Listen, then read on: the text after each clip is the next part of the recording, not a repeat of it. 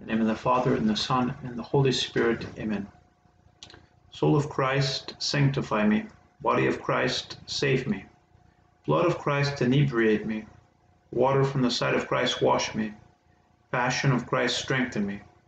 O good Jesus, hear me. Within thy wounds hide me. Permit me not to be separated from thee. From the wicked foe defend me. At the hour of my death call me, and bid me come to thee that with thy saints I may praise thee forever and ever. Amen.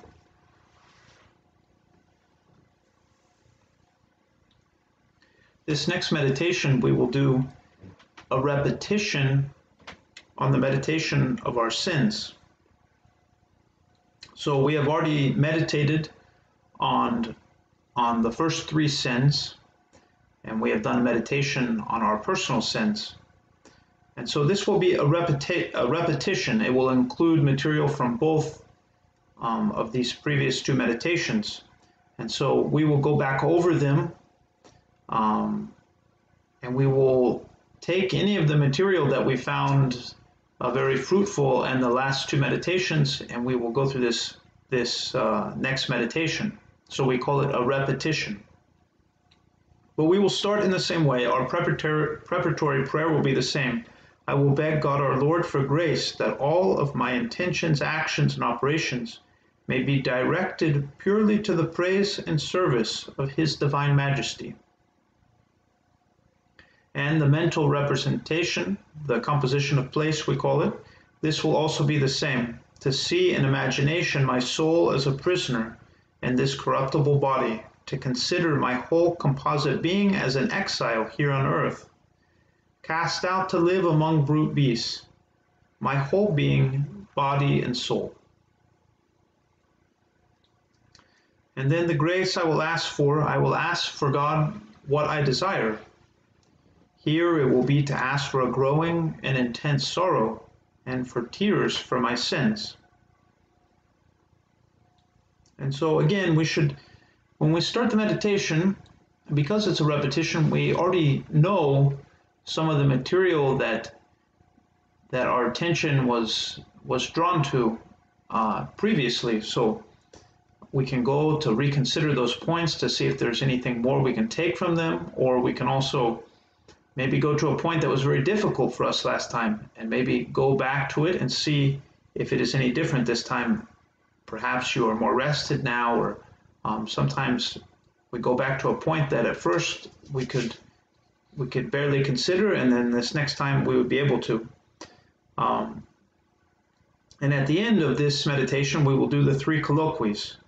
Um, and we will ask first, we will ask the Blessed Lady that she may obtain grace for me from her Son and Lord for three favors.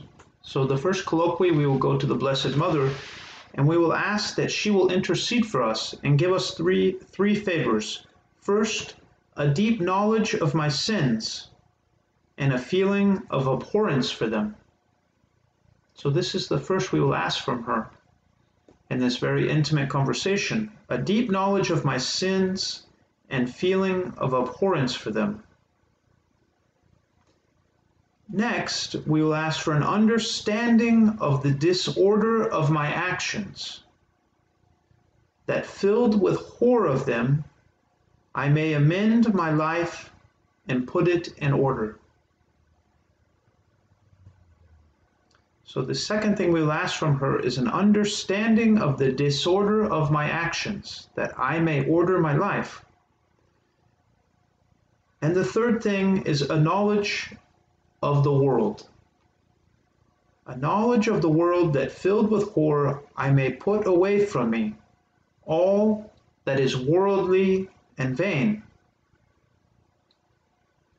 And then I will say a Hail Mary.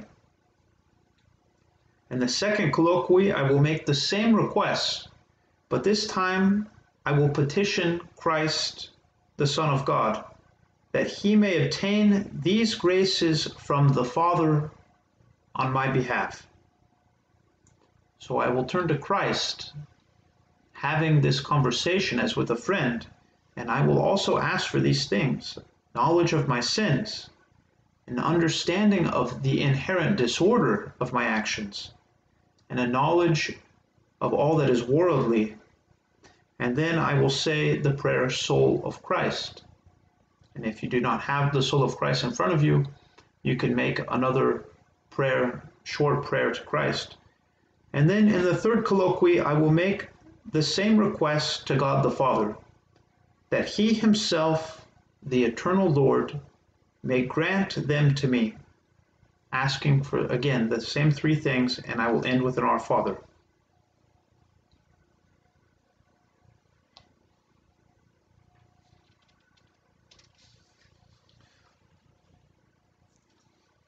So now some further material for us to consider. We're asking in the colloquies, especially for that deep knowledge of our sins, the deep knowledge of my sins and an abhorrence for them. It is good for us to know that when a person goes to confession, the most important requirement is that they have true contrition, that they be truly contrite. Contrition is the most important part of the sacrament of confession. A person cannot receive absolution if they are not truly contrite. What is contrition? What does it mean to really be contrite, to really take advantage of the grace of the sacrament of confession.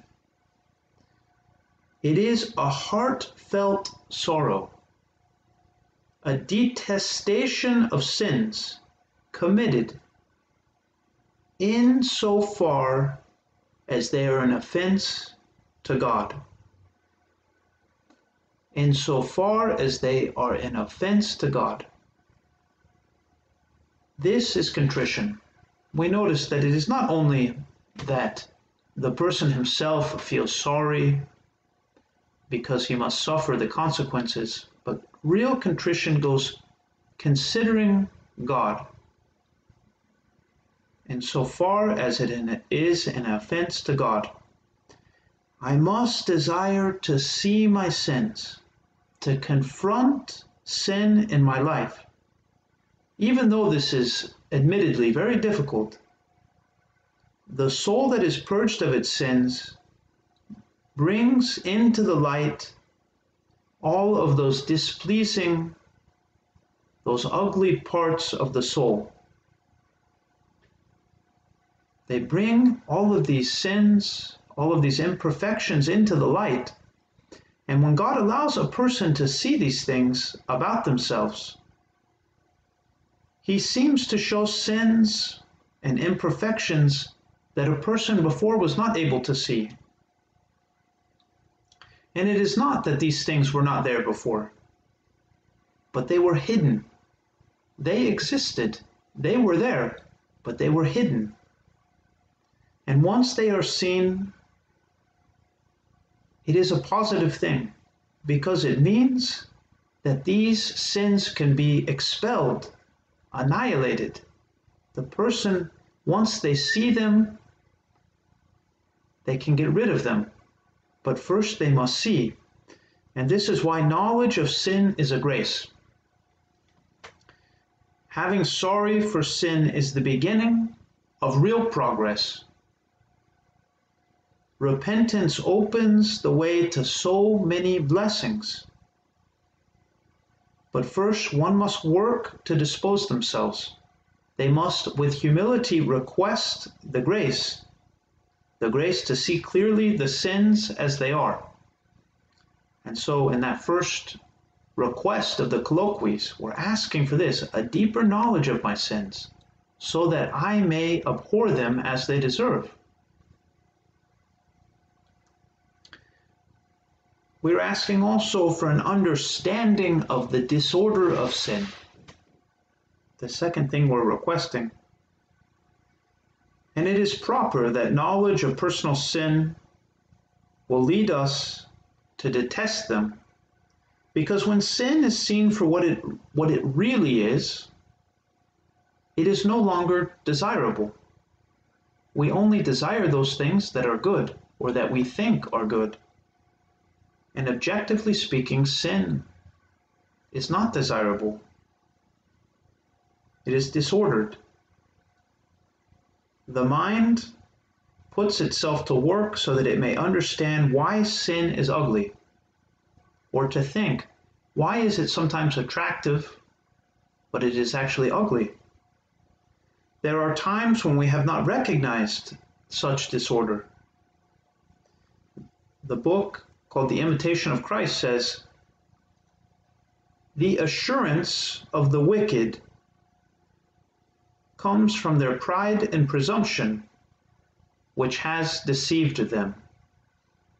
So they are not really living in reality. They have been deceived. A false confidence. Sin is actually something that is undesirable. It is against nature.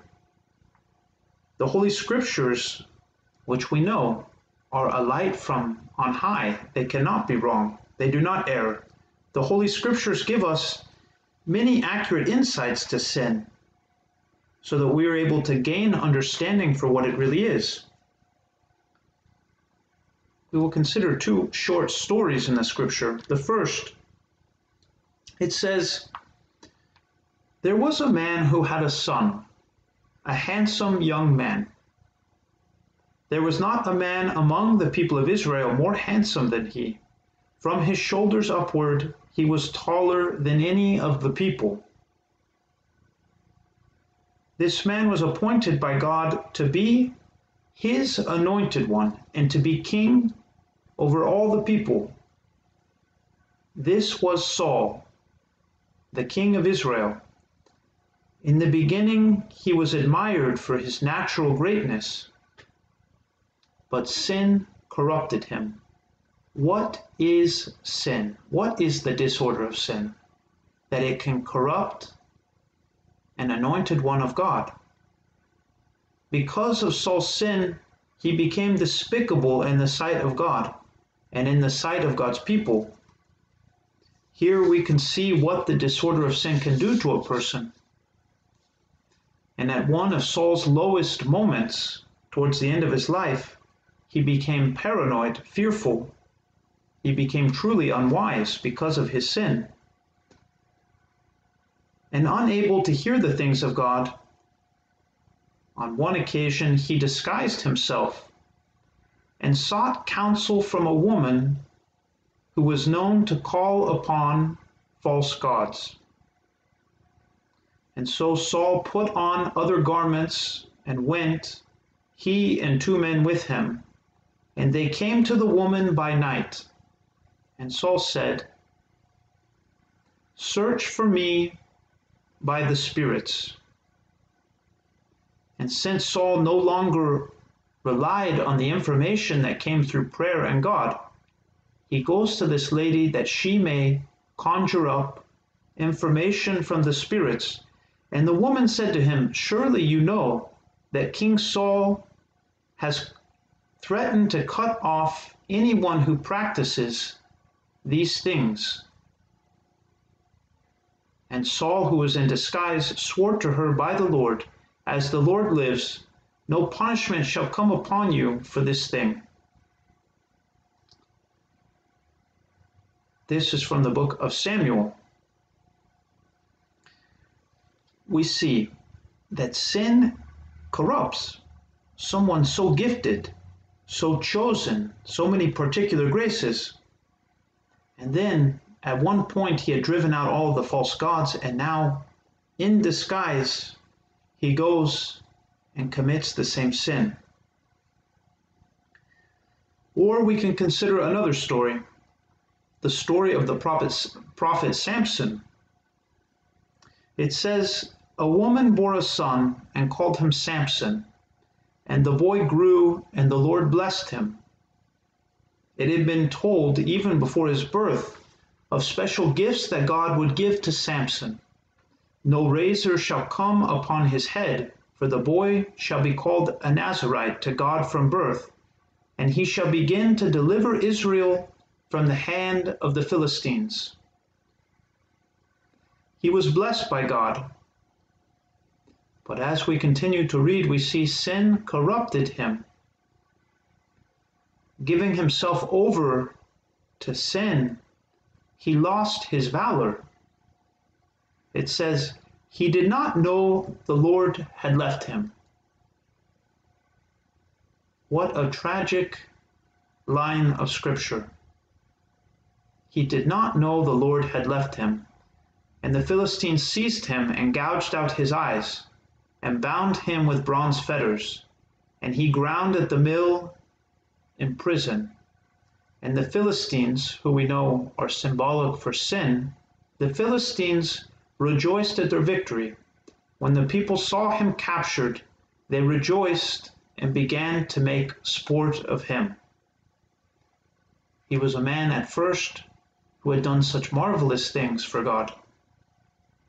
But because of his willingness to cooperate with sin, this is what we see. They made sport of him. And there are many, many other examples of such instances. They became fools because of their sin. And then in the third part of the colloquy, we will also ask for an understanding of the world. There is a spirit that leads a man to God. So there is a certain movement of the Holy Spirit by which we are led to God. There is also a spirit that we speak of of the world, the spirit of the world. And these two cannot be reconciled. They cannot be reconciled. We read, The devil took him to a very high mountain and showed him all the kingdoms of the world and all of the glory of these kingdoms. And the devil said to him, all these I will give you if you fall down and worship me. The temptation of Christ, chapter 4 of Matthew. The spirit of the world. We must try to understand the deception, the technique that is employed by the world the book Imitation of Christ says, Perhaps you will say that worldly people have many pleasures and are free to follow their own will. Certainly it is true that they have their own way now. But how long will this last? For as smoke vanishes into the air, so shall they who are rich in this world's goods leave not a trace of the pleasures they once enjoyed. Even while they live here, though, they are not without bitterness, distrust, fear of losing those pleasures they love so much. For these very things which they derive enjoyment from often repay them with unhappiness. Oh, how short, how false, and inordinate are all the pleasures of this world! But because of their excesses and blindness, worldly people do not see. Like irrational animals, for only a few temporary and quickly passing pleasures in this life, they plunge headlong into eternal demise. or the Catechism of the Catholic Church, number 407, it says, Ignorance of the fact that man has a wounded nature inclined to evil, ignorance of this gives rise to serious errors in the areas of education, politics, society. The consequences of original sin and of all men's personal sins put the world as a whole in a dire situation. The dramatic situation of the world makes this life a battle. The whole of man's history has been the story of dire combat with the powers of evil. Stretching from the beginning of history until the last day, man has to struggle to do what is right. There is a battle between the Spirit of God and the Spirit of the world. So, in that, that last request of the colloquies, we try to figure out what is the technique, what are the ways of the world and we ask for that grace that we may understand more deeply how the world operates.